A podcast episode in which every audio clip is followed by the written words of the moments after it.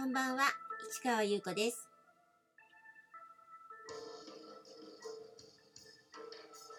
10月29日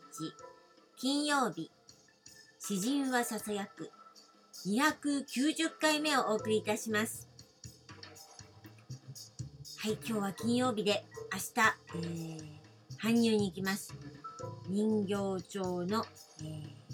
カウヒー屋と書いてコーヒー屋さん。はい、ここはですね、えー、人形町駅からね、え英語の出口より徒歩5分です。で、平日はね、9時から18時。そして土曜日は9時半から17時。そして日曜祝日は定休日ということで、えー、11月1日月曜日から30日火曜日まで、えー、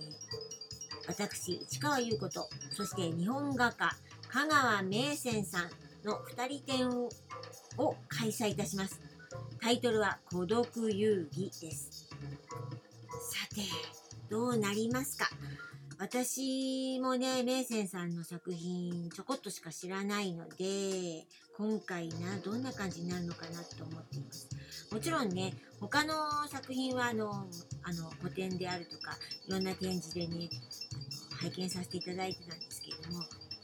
まあまさか私の詩を、えー、イメージして日本画を描いていただけるとはね、思ってもいなかったので、ちょっとドキドキワクワクですね。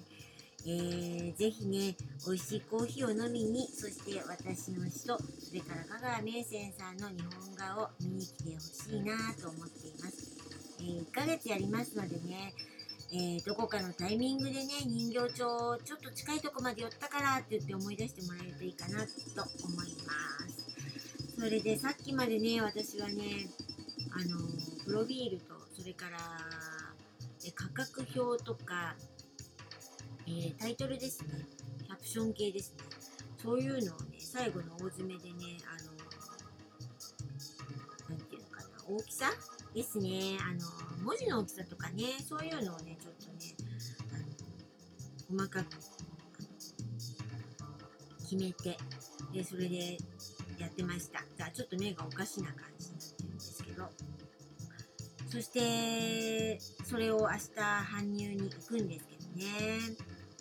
まあ一生懸命なんかこういろんなことを考えながら去年の終わりぐらいから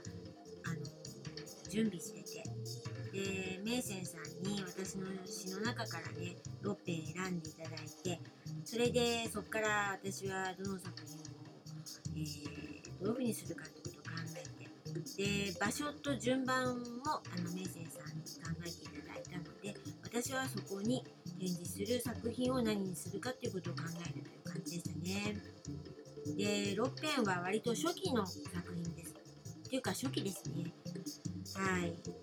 3つの詩集の中からチョイスしていただいたことになるのかな、結果的に。で、まあ、どれも、あの、優しい詩じゃないかなと思ってるんですけど、いかがでしょうか。まあ、とりあえずね、まだ、えー、孤独遊戯の作品の他はちょっとあの展示始まってからねお伝えしていこうと思います。そして11月はその2人展の、えー、孤独遊戯月間としましてそれぞれの詩についてのお話や展示にまつわる話などなどを、えー、お話ししたいと思っています。はい。っていう計画なのね。で実は12月と1月、えー、純駆動書店吉祥寺店。でそこでねブックマンションのねメンバー数人で選書、えー、本を選んでですねあのブックマンションと同じように箱をロッカーみたいな感じでね箱の中にね自分が選んだ本を並べてあのー、こう皆さんにこう何て言うのかなピールしてその本が売れたらいいかなみたいな感じで、え、ちょっとそういう棚を作るっていうのに参加したんです私法務書店が。で去年はねあの1回目であったんですけど私はちょっといろいろ展示も立て込んでたしあのなんかやろうっていう気にはならなかったんですでマンションの方々もはすごくやる気満々だったのでもうあのすぐに埋まってしまう感じで多分多かったんだと思うんですね。抽選だったんだ